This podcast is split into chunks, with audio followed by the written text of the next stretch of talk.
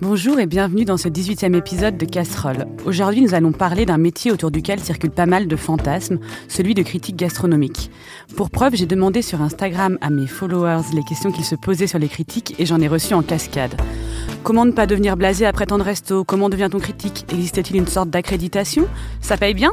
Comment font-ils pour garder la ligne? Combien de repas font-ils par jour? Que mangent-ils en dehors de leur métier?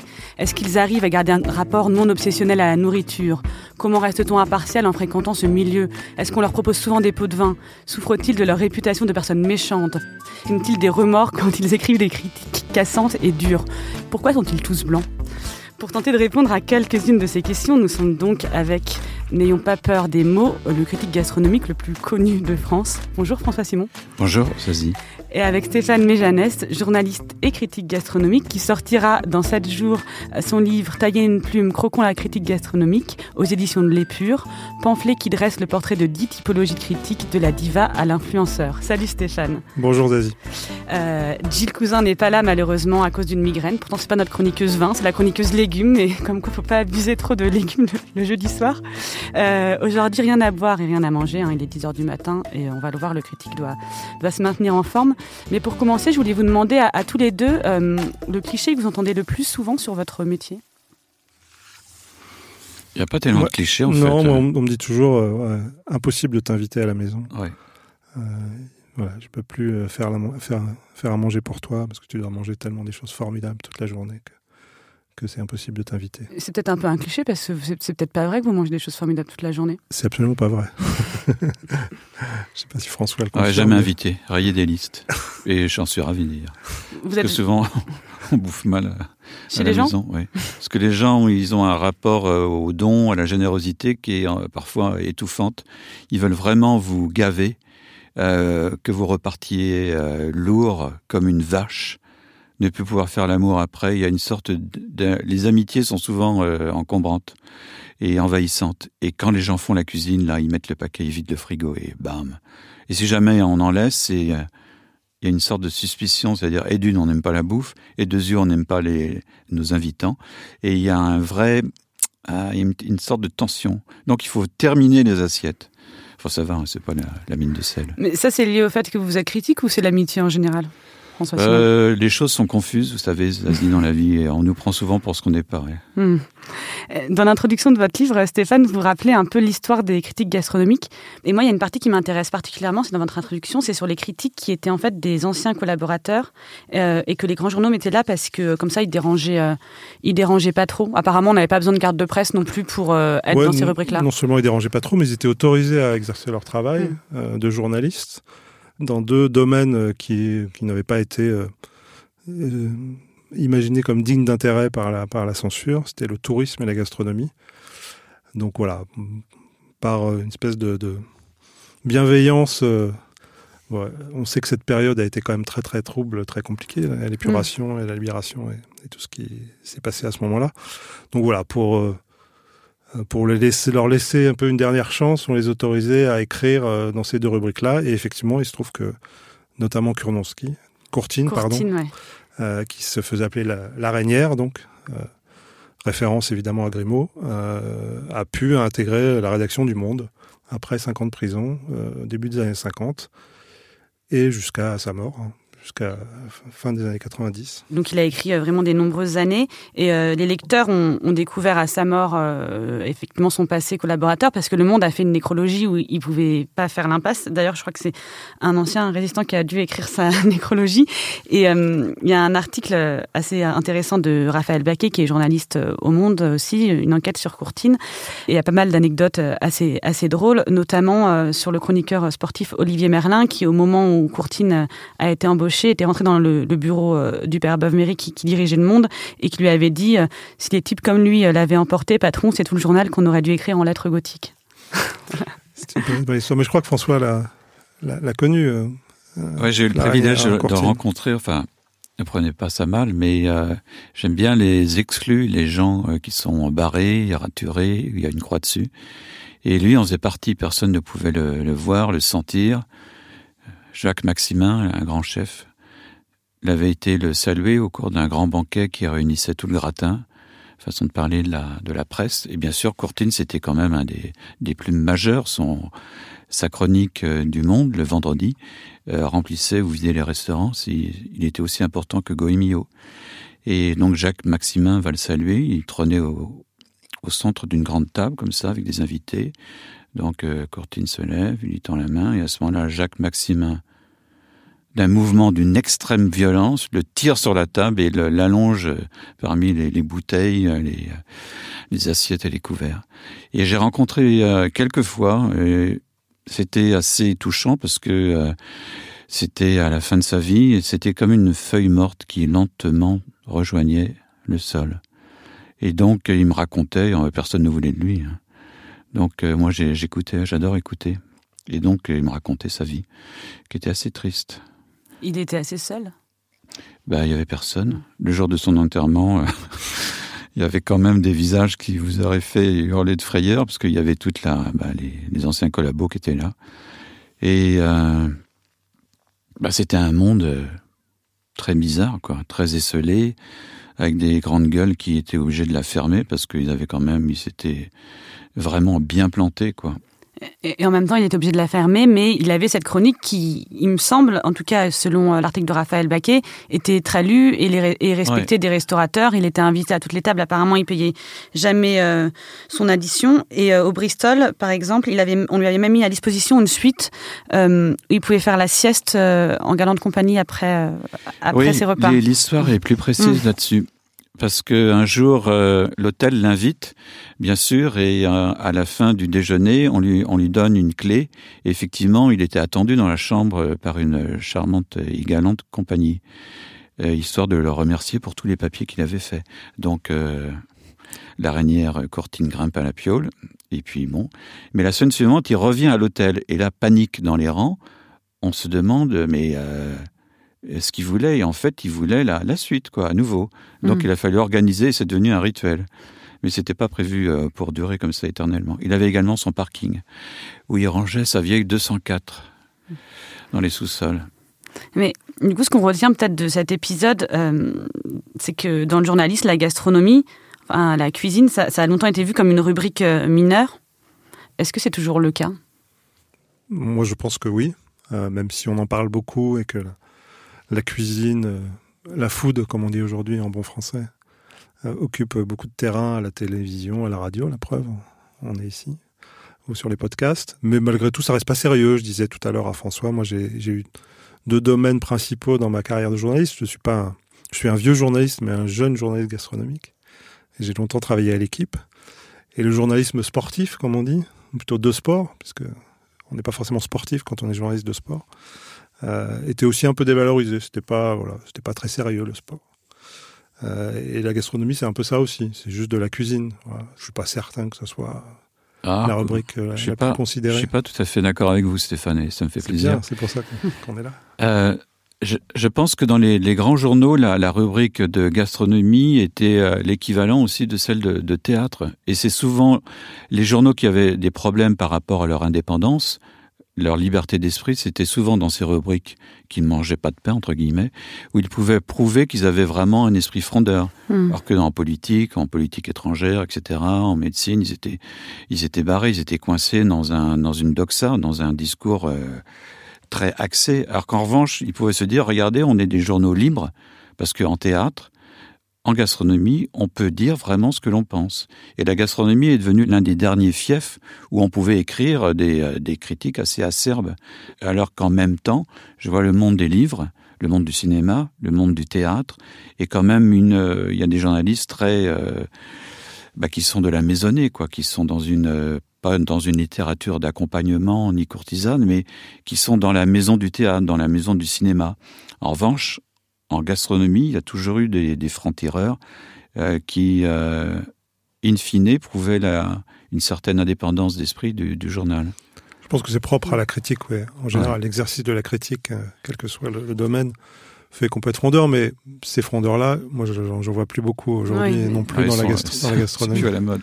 non, et puis c'est, euh, on, on, va en parler, mais c'est, il y en a plus beaucoup. Je pense aussi quand, quand, quand vous disiez que dans le théâtre, dans la littérature, on appartenait à un milieu. Je pense que dans la, dans la critique aussi, et il faut euh, être capable d'être indépendant de ce milieu, de pas vouloir être aimé des gens qui font ce milieu. Et ça, je pense que plus beaucoup de critiques euh, font ce font ce choix-là. Mais on, on, va en parler. Moi, je voulais revenir, François Simon, sur euh, euh votre début dans, dans, le métier. Je crois que c'est chez Mio que vous avez commencé à faire de, de la critique. Oui. Euh, comment ça s'est passé? Comment on est formé à ce métier-là? Comment vous comment vous avez appris vous? J'ai jamais appris. Et aujourd'hui, je sais toujours rien. Sincèrement, le, la connaissance m'a jamais été une, une chose qui m'a fasciné. Au contraire, je trouve que les gens qui en savent beaucoup euh, en savent trop. Et du coup, euh, leur discours est, euh, s'est embarqué dans une galaxie qui nous échappe, nous, Pékin de base. Mm. Et la connaissance, chez moi, est, est quelque chose de totalement... En totale liberté, j'arrive beaucoup mieux à mémoriser les, les noms des joueurs de football que, hélas, pour ma vie en société, des littérateurs ou des, ou des grands artistes. Et euh, moi, j'y connaissais absolument rien. D'ailleurs, quand Christian Millot m'a appelé, j'étais au Matin de Paris à l'époque, en 1981. Et j'ai dit, mais j'y connais rien. Moi, je mange des yaourts, des pizzas et je bois de la, du coca. Il m'a dit, c'est pas grave, on va vous apprendre, François. Ils m'ont jamais appris, ils m'ont juste jeté dans la piscine.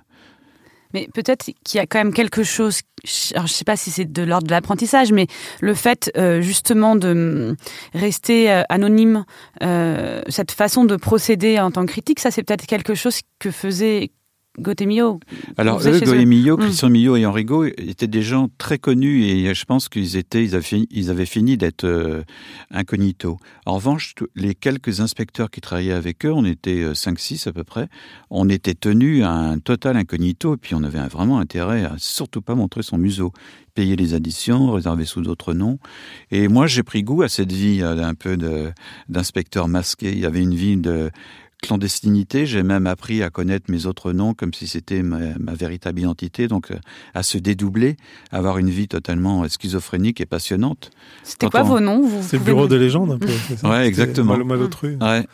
C'était exactement ça. Donc on disparaissait comme les lettres du générique. Quoi.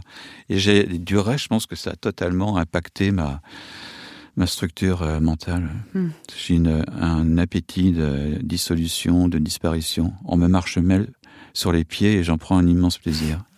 Et, et c'était quoi vos noms? Vous pouvez les donner ou... Non mais oui, quoi encore? Juste un peut-être? Non. euh, et justement, peut-être on peut arriver à cette question de l'indépendance dans la critique. Vous, Stéphane, dans votre livre, euh, en fonction des, des, portraits que vous dressez, donc euh, donc ces dix portraits, on a ça va de la diva à l'influenceur, à l'ancien, l'antique, l'antique. donc ils, ils payent pas tous leur leur addition de, de la même façon. la diva, par exemple, vous écrivez, ils se vendent de régler toutes ces additions, mais la monnaie ne sort pas de sa poche, ça ôte quelques angoisses et n'ajoute rien à l'objectivité. Euh... Oui, c'est ce que je pense foncièrement. Dans, la diva, effectivement, c'est un peu tous ces journalistes qui, nous expliquent qu'ils qu travaillent pour la grande presse. C'est un peu le, le terme consacré. Il y a quelques grands journaux encore aujourd'hui, et Dieu merci. Moi, je rêverais, j'adorerais payer toutes mes additions, et je, le fais chaque fois que je peux. Euh, simplement, moi, je ne travaille pas pour la grande presse. Et simplement, voilà, je pense que payer son addition, on pourra développer, hein, ne garantit pas l'objectivité euh, ni l'indépendance, et qu'en en fait, on ne paye pas vraiment son, addition. On n'est pas chez le psychanalyste où on sort euh, de l'argent frais pour se faire euh, introspecter. Là, c'est la carte bleue business du journal. Et c'est très bien comme ça, encore une fois. Et moi, je pense que c'est légitime et normal de payer euh, son addition, que le restaurateur a, cuisiné, a travaillé, la décharge, on devrait tous payer nos, nos additions. Aujourd'hui, la presse, l'économie de la presse fait que très très peu de journaux euh, sont en mesure ou font le choix, peut-être qu'ils mettent l'argent ailleurs, mais en tout cas, moi j'ai très très peu de défraiements euh, pour, pour, mm. pour les tables que je, que je fais. Et, et, vous, François Simon, vous, c'est quoi votre, votre point de vue vis-à-vis -vis de ça? Peut-on, Est-ce qu'on peut être un bon critique sans payer ses additions? Alors là, une question embarrassante. Moi, j'ai du mal à me mettre à la place des autres. Moi, je sais que j'ai toujours défendu, euh, je me suis battu pour pouvoir être remboursé et pouvoir travailler, euh, pas objectivement, parce que ça n'existe pas, mais honnêtement. Et c'est vrai qu'aujourd'hui, les journalistes devraient quand même euh, être déontologiquement un peu plus sérieux qu'ils ne le sont. Quoi. Mais euh, comme le dit si bien Stéphane, les journaux ont, ont d'autres soucis aujourd'hui. La presse est même survie euh, de façon miraculeuse. Et de dégager des frais comme ça importants pour un restaurant, c'est presque obscène. Mais en même temps, moi, j'ai eu la chance de, vivre une époque qui existe encore par euh, petites failles, euh, où effectivement, on pouvait aller au restaurant et être remboursé. Et du coup, l'exercice critique était d'autant plus facile, il était même impérieux de, de dire ce que l'on pensait, hmm. et non point de cirer les pompes une deuxième fois, et euh, ce qu'ont fait certains comme s'ils voulaient s'amender d'une faute originale qui n'existe pas. Donc moi je suis pour un, je suis militant d'un journalisme euh, qui pratique une déontologie, mais c'est aujourd'hui devenu hyper dur. Quoi. Et j'ai eu la chance, moi, d'être dans des grands journaux euh, qui avaient les moyens de respecter cette vision des choses. Et j'imagine aussi qu'on va, bah, maintenant, tous les deux, on vous reconnaît quand vous entrez dans, des restaurants. Est-ce qu'on va forcément être mieux servi aussi parce qu'on est critique? C'est-à-dire, euh, même moi qui fais de la critique, j'ai déjà, euh, on m'a déjà amené les plats en plus, etc. C'est pas une légende cette, cette, cette idée. Moi, j'ai une, hum. formule toute, toute, bête. On ne fait pas d'un âne un étalon. Euh, donc, c'est pas parce qu'un critique gastronomique entre dans un restaurant que tout à coup le chef va se transformer en, en grand chef, s'il est médiocre, il restera médiocre. S'il est très bon, il restera très bon. Mmh. Ça, c'est une chose. Après, moi, je crois, je, suis peut-être un petit peu naïf, mais je crois au travail des restaurateurs qui sont pas des escrocs, quelques exceptions près, qui font ça par, parce qu'ils ont envie de faire à manger aux gens, qu'ils ont envie de bien les recevoir, de bien les accueillir, qui font de leur mieux. Moi, je regarde évidemment ça. La, base du critique gastronomique, c'est quand il est attablé, même s'il était reconnu, même s'il est accueilli comme critique gastronomique, c'est de regarder ce qui se passe tout autour, ce que faisait très bien euh, François, ce qu'il fait toujours. Mais moi je, me souviens de François Simon euh, sur Paris Première dans l'émission Thierry Ardisson, et c'était magique pour moi. Je n'étais pas du tout dans la gastronomie à cette époque-là, mais ce, regard euh, extérieur, intérieur, euh, et voilà, et donc il raconte ce qui se passe autour et c'est la base et c'est comme ça qu'on voit si un restaurant est digne de ce nom, si les, tout le monde est bien accueilli ou si effectivement on est mieux traité. Je le dis, je crois que je l'écris dans, dans le livre. Euh, on voit tout de suite euh, la flagornerie. Après, on n'est pas mieux traité, on est traité différemment. Oui, je crois. On peut nous apporter un plat supplémentaire. Moi, je l'entends souvent comme. On n'est pas assis à côté des toilettes. Oui, moi, ça m'est arrivé. Ça, moi, je suis pas bégueule pour ça. Voilà. Mais en, tout cas, et un plat supplémentaire, c'est souvent aussi une façon de faire découvrir, euh, de faire tester un plat, de faire découvrir un univers. Moi, moi, je suis plutôt dans la catégorie des, que je décris dans, mon livre. Je suis plutôt un peu le glouton. Donc moi, j'ai toujours envie de manger et de découvrir toutes les facettes du travail d'un chef. Entrée plat dessert, parfois c'est un peu limitatif, même si c'est une bonne indication et qu'il faut, faut en passer par là. Mais donc un plat supplémentaire, moi, ça m'apporte une information supplémentaire.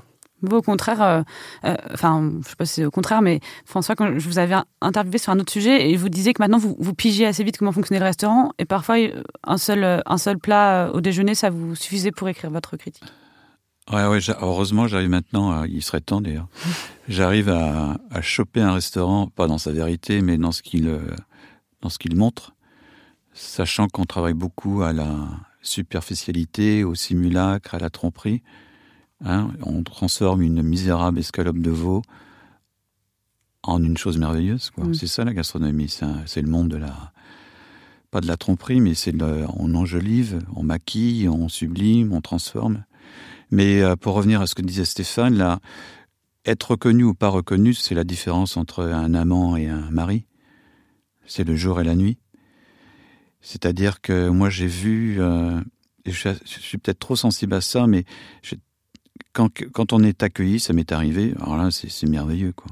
La table est grande, on, on, est à deux sur une table de quatre, elle est isolée, on est au calme, on a le meilleur sommelier, on a le maître d'hôtel, on a le décolleté de la patronne, on a les meilleures langoustines, on a le foie gras supplémentaire, on a la coupe de champagne.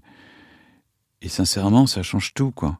Et quand on est euh, planqué, ce que j'essaye de, faire le plus souvent possible, Effectivement, on a la table près des chiottes, ce qui n'est pas gênant. C'est un endroit stratégique de, de drague, paraît-il. On a des plats moins bons. On a le personnel en off qui, se, qui parle en aparté. On, entend tout. Et euh, moi, j'adore parce que je trouve ça euh, enthousiasmant. L'autre jour, euh, je suis rentré dans un restaurant comme ça, pof, pof, je m'installe, bam, bam, bam, on m'oublie, parfait, paf, pif. Je vais aux toilettes, je passe devant le patron qui était avec son clébard. Et sur mon passage, il se met à rôter. je me suis dit, oh, mais quelle merveille Je me suis dit, c'est vachement bien parce que ça, jamais je l'aurais eu si j'avais été reconnu. Et en même temps, Stéphane, le patron qui rote comme ça sur votre passage, c'est inexploitable. On peut raconter entre nous, mais ça veut rien dire. Peut-être que sa, cuisine peut être très bonne. Vous voyez, il y a des choses comme ça. ça le truc. Il y, a aussi, euh, avant d'aller au restaurant, il y a comment se fait le choix du restaurant dans, lequel on va aller. Et c'est là peut-être qu'intervient un monde, je pense que les, gens qui ne sont pas de, ce milieu-là ne connaissent pas du tout, c'est celui des attachés de presse, donc qui vont représenter des chefs, qui vont envoyer des invitations euh, aux journalistes, euh, mais aussi aux influenceurs, à tous les gens qui sont susceptibles peut-être de parler en bien sur le restaurant. comment on fait justement aussi pour pour résister à ça et, continuer à choisir des restaurants dans, au hasard, quoi, dans lesquels on a envie de manger, mais qui ne soient pas influencés par euh, ce monde euh, médiatique où finalement tout le monde finit par écrire sur, les mêmes adresses alors là, moi, je suis mal placé hein, pour vous répondre euh, honnêtement parce que j'ai le privilège inouï d'être, de travailler dans des conditions magnifiques, c'est-à-dire de pouvoir payer mes additions, donc ça change tout. Et j'ai la chance de ne pas devoir répondre aux attachés de presse qui font souvent un travail ingrat, parfois de défendre des, des tables qui ont pris l'option de favoriser la communication, à prendre un meilleur chef ou à payer un peu mieux les produits. Et moi, j'ai la chance d'échapper à cet univers-là. Mais je vois bien comment ça fonctionne. Un restaurant qui décide de mettre un gros budget sur une attachée de presse, c'est un choix délibéré d'une politique d'exposition, de représentation, qui n'est pas toujours dans le sens d'une excellente cuisine. C'est-à-dire, c'est parfois un budget de, de 3 000 euros par mois, on va dire. Euh, ça veut dire que ces 2-3 000 euros, on ne les met pas sur un, dans les salaires des, euh, du serveur ou euh, des commis ou des, l'achat des carottes. Donc c'est un, on rentre dans une autre euh, sphère de la gastronomie, c'est-à-dire la, la, gastronomie de représentation. Hmm.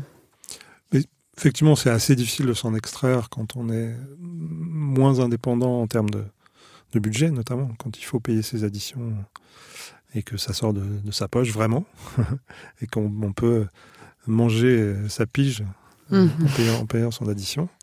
Moi, juste mon expérience, c'est que quand je suis arrivé dans la gastronomie, effectivement, j'ai, il a fallu que je me fasse connaître. Je partais de rien, j'avais aucun réseau, aucune connaissance de, quoi que ce soit, de qui que ce soit. Donc, euh, c'est une façon plus rapide, c'est un raccourci qui permet d'accéder euh, au restaurant, enfin à certains restaurants, ceux en effet qui font le choix et qui ont les moyens de se payer d'attachés de presse. Après, moi j'ai très bon rapport avec beaucoup d'attachés de presse qui font très bien leur travail qui ont aussi de bons conseils, en effet, de plus en plus vis-à-vis des chefs qui vont au-delà de simplement euh, les représenter, envoyer des communiqués de presse, écrire des dossiers de presse. Moi, c'est pas aussi euh, caricatural que ça. Donc là, aujourd'hui, maintenant que je suis un peu plus euh, connu, reconnu, je, peux un peu choisir. De toute façon, moi, j'ai une politique, je, dis toujours, si ce restaurant m'intéresse, parce que j'ai vu par ailleurs, je me suis renseigné et que j'ai envie d'aller voir ce qui s'y passe, euh, je ne vous promets pas d'écrire. Donc, euh, mais euh, si c'est pas bien, je préfère ne pas en parler. Moi, j'ai aussi cette politique de ne parler que, que, des restaurants que, que j'ai aimés. Ça, on va parler aussi de, de, la critique négative. Et, tout en haut de la pyramide du critique, si on peut dire, il y a aussi le, le guide Michelin. Lui, c'est vraiment le guide qui va venir, pour le coup, incognito et, pourtant, on pourrait se dire que voilà, ça existe depuis des années, euh, c'est peut-être un petit peu euh, désuet et ça, a toujours autant d'impact, j'ai l'impression, chez, les chefs d'avoir ou non euh, une étoile Michelin. Il y a beaucoup aussi de, de légendes autour de, ce guide. D'ailleurs, pareil, j'ai des éditeurs qui m'ont dit est-ce que c'est vrai que le guide Michelin vient toujours accompagner, etc. C'est quoi ces légendes autour des fameux guides Michelin? Bah, comme tout ce qui est mystérieux et secret, euh, secret des, des, légendes, euh, ils viennent toujours à deux, euh, que l'un prend le menu et l'autre choisit dans la carte, qui viennent plutôt assez tôt, plutôt vers midi que, vers 13 heures. et qui vont toujours, il y en a toujours un qui va aux toilettes parce qu'il faut vérifier aussi l'état des, lieux, qu'ils tentent des petits pièges comme laisser tomber sa serviette pour s'assurer que, que quelqu'un va bien venir la ramasser. Bon, moi je crois, je crois pas beaucoup à ces légendes-là, comme à, comme à toutes les légendes. Je connais peu, bah, par définition, moi j'ai jamais rencontré d'inspecteur Michelin, je dois le dire. J'ai un ancien une fois, qui est devenu agent d'ailleurs. et, vous, François, vous avez jamais voulu être euh, inspecteur Michelin? Il l'a été peut-être. peut-être qu'il l'est. Il l'est encore. pensais que je vais vous le dire comme ça, là. non mais oh, c'est un drôle de monde, ça, le monde Michelin. J'ai l'impression qu'il appartient à une autre époque, à un autre siècle. Euh, il est fait de mystère, comme le dit euh, si bien Stéphane. Ça veut dire qu'on peut tout y mettre et fantasmer. Mais j'ai jamais eu beaucoup de, de, respect pour cette institution parce que je trouve, euh, je trouve qu'ils travaillent pas assez. Ils sont pas sérieux, même s'ils ont l'air d'être extrêmement sérieux dans leur costume gris. Mais j'y crois pas parce que ce qu'ils font, le résultat de leur guide, qui est un énorme boulot, est pas lisible. Je ne crois pas à leur rangement. Parce qu'aujourd'hui, c'est impossible de, de, ranger. Moi, j'ai eu la chance de, de, naître à une époque où on pouvait très facilement classer les restaurants. Même, on pouvait les classer de 1 à 500 sans se gourer, grosso modo. Parce qu'ils faisaient à peu près tous dans le même répertoire bourgeois. C'est-à-dire, on pouvait les comparer sur une bouche à la reine, je sais pas quoi, un saumon à l'oseille. Et là, on pouvait vraiment, c'était hyper facile. Mmh. Et quand ils sortaient, on se disait, bah oui, il n'y avait aucune injustice. Et aujourd'hui, c'est, Regardez, même dans le, à Paris, dans le carrefour de l'Odéon, il doit y avoir cinq restaurants. Et qui va pouvoir dire que la, la crêpe complète du Brest Café est supérieure à un plat de pâtes du restaurant italien ou d'un d'un comment dire d'un cabillaud aux éditeurs ou d'un truc chez Candebord. Sincèrement, c'est impossible. Mmh. Je, même moi, en, en essayant intellectuellement, j'ai des plombs qui sautent parce que c'est impossible techniquement et même euh, déontologiquement. Donc maintenant, ils peuvent plus sortir un guide qui soit fiable. Et j'y crois pas une seule seconde. C'est comme comparer un film de Godard et un Disney. c'est une ouais, échelle. Ouais, c'est un peu, c'est un peu de ça. C'est-à-dire que ça, ça, ça, sert à rien. Et alors, pour moi, le, le, le guide, même s'il a un impact énorme, ça c'est vrai, même si les chefs sont fous de joie quand ils gagnent une étoile et, et d'une tristesse sans fond quand ils en perdent une, pour moi aujourd'hui, il est obsolète. Il est ça, ça, ne vaut plus grand chose, quoi, sauf de répertorier les restaurants où on s'ennuie un peu. Quoi. Je lève, je lève le doigt parce que euh, du coup, on en arrive au, au style et, euh, et c'est vrai que c'est un sujet, le style en, en, critique gastronomique. Et moi, justement, euh, je vous ai demandé d'amener des critiques que vous aimez bien. Euh, et je me suis fait la réflexion quand j'ai préparé l'émission que j'avais peu de critiques que j'aimais suivre. Alors, pourtant, dans des critiques cinéma ou voilà, il y en a que j'aime vraiment. Je suis pas d'accord avec eux, mais c'est pour ça que je les j'aime. Je pense à Eric Neuf. Je partage en rien ses avis et pour moi, c'est le meilleur critique dans Le Masque et la Plume. Encore un, par exemple. Un hussard de voilà. Droite. Mais parce qu'il est de mauvaise foi, j'aime ça, etc. C'est ça qui me plaît. Et je trouve, voilà, en, dans les critiques gastronomiques. Euh, Merci pour nous. Euh, non, justement, je vais, je vais y venir. Euh, c'est pour ça que vous êtes aussi euh, invité. La majorité, je dois le dire, de, de ce que je lis, je, je n'adore pas. Et, et, même moi qui ai fait de la critique, euh, voilà, j'en ai fait pendant deux ans, je pense que j'ai aussi écrit des trucs que je trouve nuls. Il y en a quelques-uns que je trouve bien. Mais c'est vraiment quelque chose de, de compliqué. Comment on fait pour avoir un, un style court des critiques gastronomiques, François Simon? Alors là, ça c'est une sacrée bonne question. Si on c'est la, la question pour moi. Ouais. Non, je pense que le, le style, hein, ça c'est intéressant parce que c'est comme les plats des cuisiniers. On a l'impression qu'il y a des cuisiniers stylés parce que c'est vachement euh, sophistiqué tout ça. Mais moi, je m'aperçois qu'au fil du temps, le style, c'est la simplicité. Et euh, la meilleure cuisine, c'est celle où le chef s'efface et non point s'impose. Et je pense que c'est pareil en écriture. Et moi, au fil du temps, moi, je me souviens, j'écrivais à une époque, c'était un peu empoulé, quoi, un peu, un peu, un peu parisien et gnanien, quoi, un peu fanfreluche. Et je me suis aperçu qu'avec le temps, euh, les, les petites herbes et tout ça, les miniardises ont, se sont envolées et que le style s'épure un peu. Mais euh, j'ai mis du temps. Donc c'est ça le style, c'est-à-dire qu'il y a un moment on charge, on charge, on empile, on, on essaye de ressortir tout ce que l'on a, et ensuite on bascule de l'autre côté euh, sur l'autre versant et on délivre un, un chant un peu plus clair, un peu plus audible. Et le style, c'est ce qui reste quand on a trop écrit et quand on a presque un minimum de mots. C'est ça qui est intéressant. C'est-à-dire que le style doit s'effacer. Et justement, je peux vous faire écouter euh, euh, une critique euh, aussi, euh, aussi négative, mais qui en a pas l'air.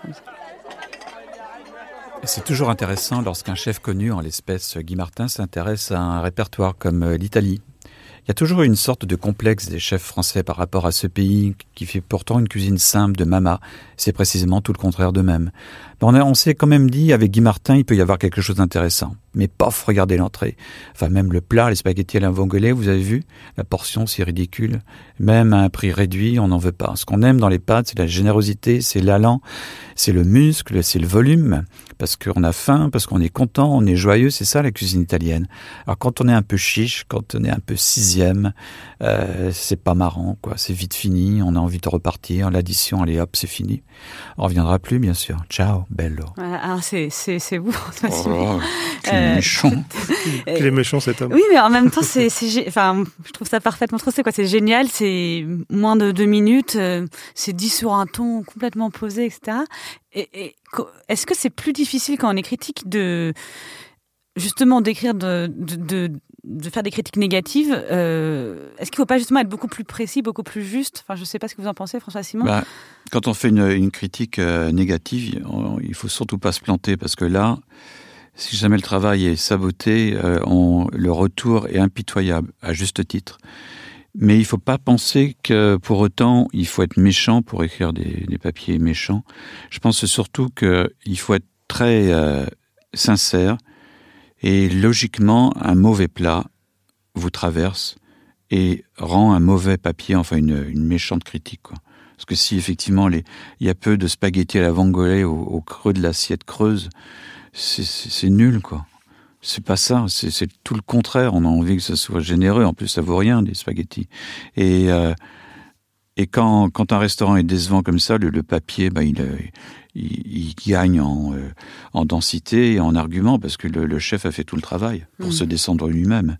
Ce qui est intéressant, je trouve, c'est que là, on est sur la critique de la, la portion plus que de la, de la qualité de la cuisine. Et je pense qu'il faut dénoncer entre guillemets un peu les escrocs, ceux qui vous vendent des produits euh, qui ne sont pas vraiment des produits, qui mettent des noms d'artisans sur la carte, alors que quand on fait les poubelles, on se rend compte que c'est pas ça, ou alors qui vous servent des portions effectivement trop chiches et sans générosité. Là, François n'a pas qualifié, le...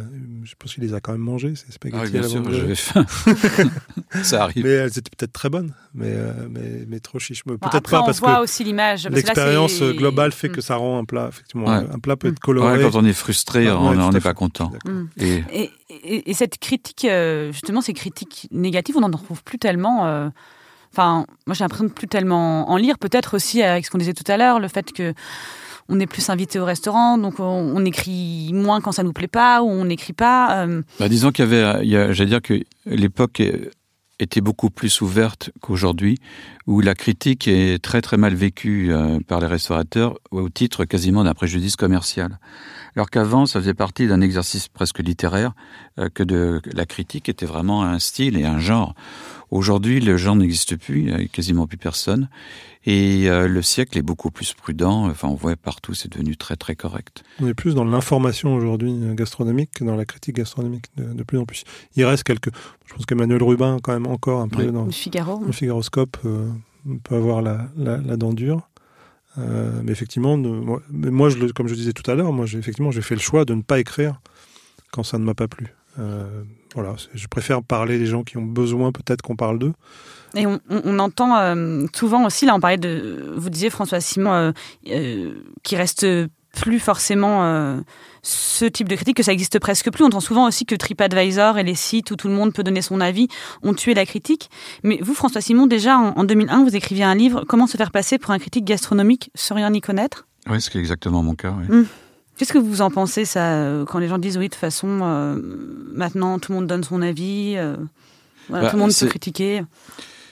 C'est pas gênant, sauf que c'est pas terrible. Moi, au début de TripAdvisor, je me suis dit tiens, c'est hyper intéressant parce qu'on va pouvoir euh, avoir des avis euh, assez frais, assez nouveaux, et je trouve que le niveau est assez accablant et souvent les, euh, les résultats donnent mettent en tête des, des tables qui valaient pas un clou.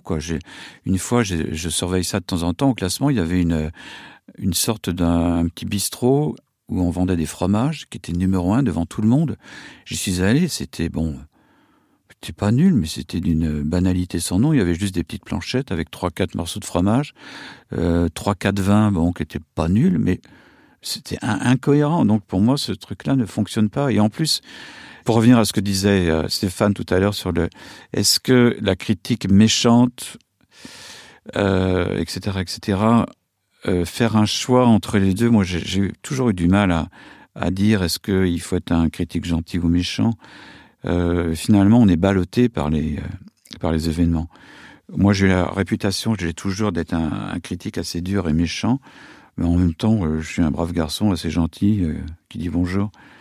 Et je pense que c'est bien aussi de dire qu'un restaurant est mauvais, sans pour autant dire que le chef est mauvais, parce que peut-être qu'il est, il arrive d'être pas bon. Et c'est bien aussi d'apporter plus d'amplitude au prisme de la, pas de la vérité, mais de ce que l'on voit d'un restaurant et de dire, ben ça non, pas d'accord, pas bien, pas bon, déjà mangé, déjà vu, suivant c'est bien d'avoir le ton de Stéphane ouais, et d'avoir le mien. C'est bien pour le chef aussi, je pense. Ouais, c'est bien pour lui. Et beaucoup sont demandeurs de ça. Moi, je, je, parle plus aux chefs off pour leur dire les choses et bon, non pas prétendre qu'ils vont s'améliorer. Je suis pas un conseiller de chef, mais je pense qu'ils ont aussi besoin de ça et c'est pas mal de leur rendre ce service. Et il y a aussi une nouvelle catégorie de critiques, je ne sais pas si vous les connaissez, c'est les, les youtubeurs qui font des critiques sur leur chaîne euh, YouTube.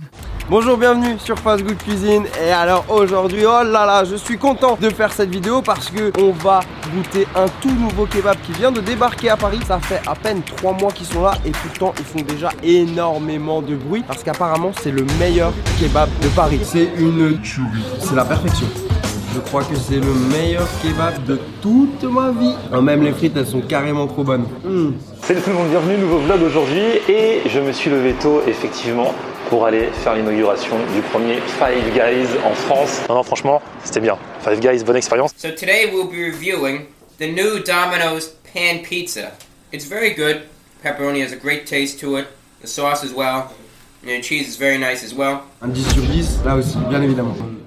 Alors voilà, ça peut prêter à rigoler parce qu'effectivement, on a entendu euh, dans l'ordre. Suivant, comme dirait. On a, on a entendu dans l'ordre euh, une critique euh, de kebab, puis de, puis d'hamburger, puis euh, carrément de la pizza Domino's. Et, et en même temps, c'est euh, des personnes qui ont un million de vues sur euh, YouTube, qui sont énormément suivies.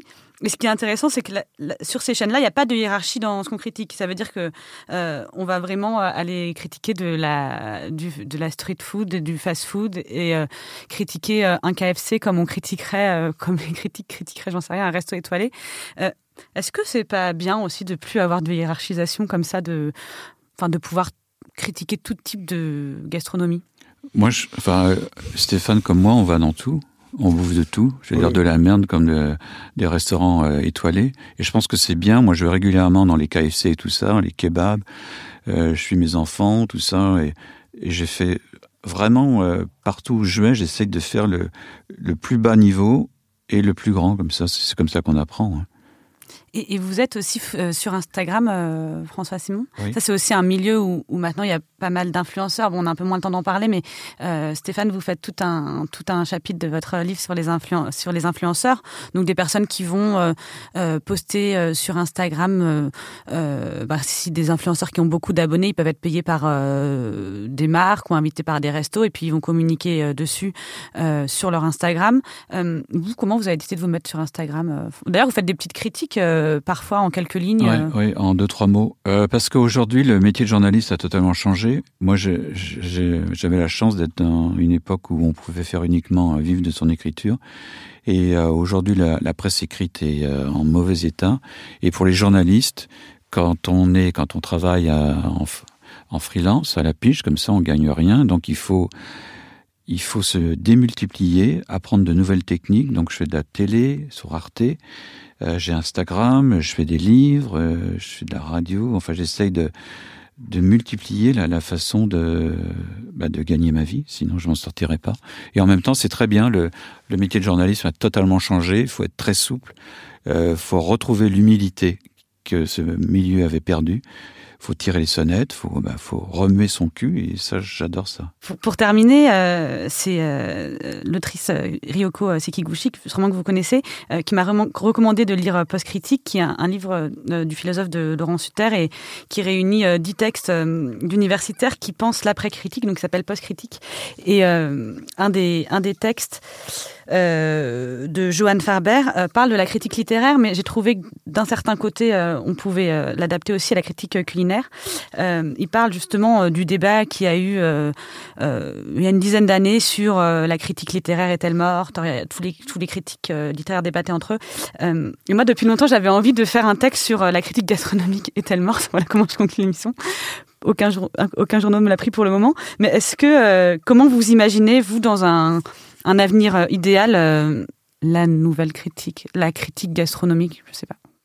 Ce qui est bien, c'est qu'il n'y a pas de réponse. Ça veut dire qu'elle est totalement en train d'arriver. Elle arrivera avec un nouveau vocabulaire, une nouvelle sensibilité, une nouvelle génération. Et moi, je suis ravi, euh, comme j'étais ravi à une époque d'arriver et d'avoir l'infini plaisir et l'immense bonheur de marcher sur la tête de mes aînés. On va bientôt vous marcher sur la tête. Ah oui, j'attends ça, oui. Hmm. J'adore être piétiné. Ouais, moi je suis assez d'accord avec ça. Tout, tout euh, voilà, il n'y a, pas, a pas de mort, il n'y a pas de renaissance, il y, a un continuum, il y a une, histoire qui s'écrit. Euh, et notamment tous ces nouveaux outils et Instagram, moi je pense à, un jeune homme que j'aime beaucoup qui s'appelle Adrien Gonzalez, euh, qui, a écrit au Figaro et qui a, qui a, fait récemment un peu, un peu le buzz avec le fameux Mortadell Gate des Lafayette et qui avait posté une story sur Instagram qui était un exercice journalistique très très intelligent, très malin, utilisant l'outil Instagram. Il a construit un petit objet journalistique qui était une story. Donc, euh, et, voilà, ces nouveaux formats aussi s'inventent et c'est tant mieux. Et moi, je, je, donc cette histoire de mortadelle, c'est une mortadelle géante qui avait été exposée euh, lors de l'inauguration d'un foot court sur les Champs Élysées euh, et qui avait fait scandale parce que c'était une débauche de viande, on savait pas ce que c'était devenu. Tonne 5 de mortadelle. Et, lui, il a, il a, plein de points de vue. Moi, je lui ai dit que ça ressemblait à, à, Sophie Calle un peu, parce qu'il avait fait un mélange entre Hunter S. Thompson C'était très malin et c'était très moderne euh, et c'est très agréable de voir des, des jeunes gens comme ça. Et il y en a plein. Encore une fois, on est on arrive à, la fin de, l'émission. Solène me fait le signe, faut s'arrêter maintenant. Euh, je vais vous demander quand même rapidement un, conseil euh, que, vous pouvez donner à nos auditeurs. Hein. Ça peut être un resto que vous aimez en ce moment ou un livre sur les critiques ou un documentaire. Euh, François Simon, est-ce que vous avez... Alors c'est drôle, on a le même. Ah. C'est le livre de Ryoko Sekiguchi, Nagori. Formidable livre, un essai sur le, temps qui passe, que l'on essaye de saisir, retarder ou précéder. Et euh, c'est la nostalgie, précisément un Nagoli de ce qui vient de se passer. La nostalgie des saisons, des mirabelles, des fraises, des truffes. Et euh, c'est superbe, très beau livre. C'est un très beau livre, effectivement, euh, qui remet notamment en question la notion de saison. il y a beaucoup d'ayatollahs de la saison aujourd'hui. Stéphane, je, te laisse donner un, autre. moi, j'aime beaucoup. c'est un, vieux bouquin de Raymond Dumet, Le rat et l'abeille qui est c'est un préhistorien, historien et qui fait une histoire un peu de l'alimentation euh, plus ou moins scientifique. C'était une sorte de pas autodidacte, mais il émet plein d'hypothèses sur l'histoire de la gastronomie, de la cuisine, comment on a évolué, comment on a toujours tendu vers faire mieux, euh, sauf, moi c'est comme ça que je l'ai analysé, sauf depuis euh, quelques années où on fait moins bien, notamment l'agriculture a fait de moins en moins bien et la restauration fait de moins en moins bien. Et on est aujourd'hui, je pense, dans ce basculement où on revient à une, conscience de, faire mieux pour les produits et pour la, pour la cuisine. Et euh, de ce point de vue, donc Le rat et l'abeille de Raymond Dumais chez Libretto est assez éclairant. Et je, vois que vous avez mis, que vous avez amené un autre livre, mais je le, je le mettrai, on n'a plus le temps, je mettrai sur le site euh, de La, chair et l'esprit, l'histoire de la culture alimentaire chrétienne. Moi, je vous recommande à tous le, livre de Stéphane Méjanès, Tailler une plume, qui sortira aux éditions de L'Épure le 17 mai, donc dans une semaine. je vous recommande aussi d'aller faire un tour sur le site de François Simon, simonseis.fr. voilà, il y a plein de choses super à lire. Je, vous remets toutes les références euh, dont on a parlé sur le site Binge et sur la page Facebook de l'émission Casserole. Si vous voulez me parler euh, de vos critiques préférées, vous pouvez m'écrire à zazie.binge.audio ou sur mon Instagram zazie miam miam. Ça me fait toujours très plaisir de recevoir vos messages. Et si cette émission vous a plu, n'hésitez pas à mettre 5 étoiles sur iTunes. Je vous dis à dans 15 jours. En attendant, n'oubliez pas de bien manger. c'est important. Binge